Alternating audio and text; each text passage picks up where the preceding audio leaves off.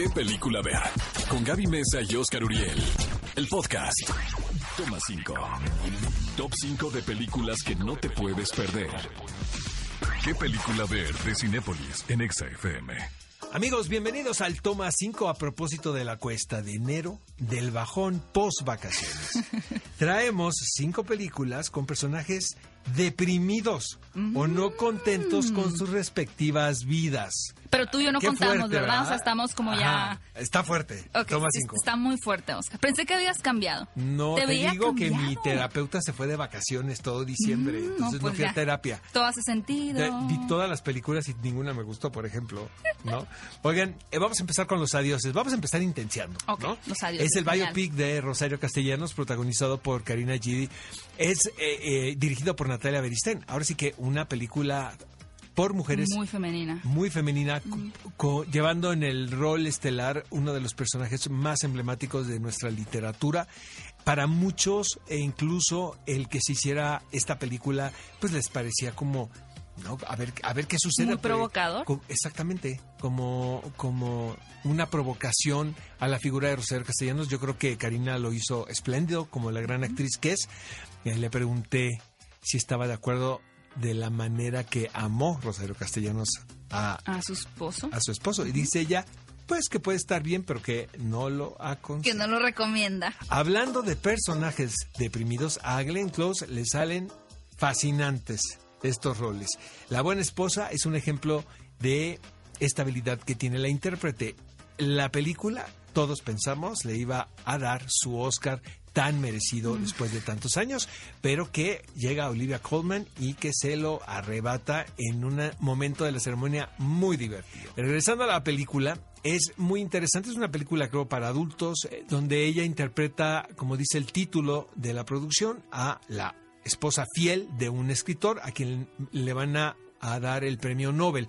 Entonces todo sucede tras bambalinas de la ceremonia, pero justo en este evento, este personaje tiene una depresión que conlleva en tomar una decisión muy importante. Qué fuerte. Nuestra tercera recomendación y bajo la gran actriz eh, Kate Blanchett, que yo siempre creo que trae una interpretación impecable. Llega el título a Cinepolis Click también de ¿Dónde estás, Bernadette? Se trata de una película dirigida por Richard Linklater, este genial y visionario director que nos trajo la trilogía de El Amanecer, Atardecer, Acabo de comprar Anochecer, que también son muy Pero deprimentes. ese fue, ese ¿eh? fue mi regalo de Navidad que yo me di. Ay, para ultra deprimirte. Para- no, es, Es que una historia amo, de amor muy amo-. Hijo, pero yo amo esas películas. Me encanta este director y bueno, la propuesta con esta película, eh, muy a propósito de la cinta de Perdida, que ya está en cartelera también, pues nos habla de una mujer, una arquitecta muy exitosa, que aparentemente tiene todo lo que podría pedir en la vida, una familia, un hogar, pero misteriosamente un día desaparece y empieza como esta pequeña investigación un tanto más fresca y divertida entre los personajes de averiguar pues dónde está el personaje de Kate Blanchett. Si quieren descubrirlo, pues no se pueden perder este título en Cinepolis Click. Obviamente, si de personajes deprimidos estamos hablando, Guasón. Es el rey. la- es el rey, ¿verdad? de la del toma depresión. 5, ¿eh? Yo creo que todos deberíamos de venir maquillados de...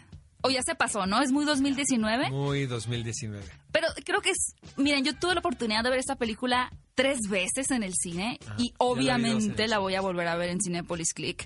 Porque la gran virtud de Guasón es que logra generar una empatía con un personaje eh, deprimido, outsider, como dicen en, en Estados Unidos también, y que simplemente la sociedad no le interesa. Y creo que muchos podemos identificarnos con este sentimiento, no de rechazo y nadie me quiere, tampoco hay que ser tan víctimas, la verdad, pero sí con sentir que tal vez no estamos teniendo la atención que queremos, ¿no? Yo creo que aborda un tema que sigue siendo tabú, A ver, que es el, ¿Las la mental- enfermedades mentales? Exactamente. La, la, la salud es del- que uno no sabe cómo actuar de pronto también de con mente. alguien enfermo. Entonces, este, lo hacen espléndidamente. Yo les recomiendo que la vean en Cinepolis Click y se avienten el bailadito de las escaleras, pero en calzoncillos. Muy bien, acepto el reto. No, mejor no, está muy raro. Dolor y Gloria, pues, también hablando de personajes deprimidos, esta fue una gran película del 2019. El, el protagonista se llama Salvador Mayo, que no es otra cosa más que el alter ego del señor Pedro Almodóvar, interpretado magistralmente por Antonio Banderas. Desde mi punto de vista, puede ser Hijo, es que no, está Joaquín Phoenix y está No, no creo Adam Driver, pero iba a decir eh, eh, mi actuación favorita eh, masculina del año pasado. Está en mi to- top 3, eso sí.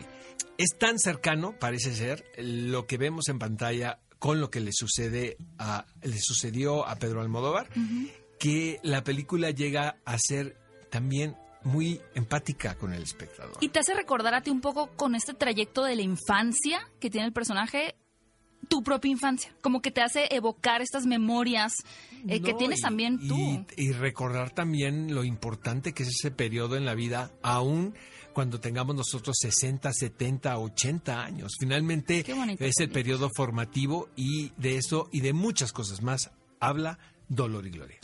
Películas que les acabamos de recomendar, lo mejor es que ya pueden disfrutarlas en Cinépolis Click. Ve a Cinépolis y utiliza el hashtag qué película ver. Escúchanos en vivo todos los sábados a las 10 de la mañana en Exa FM 104.9.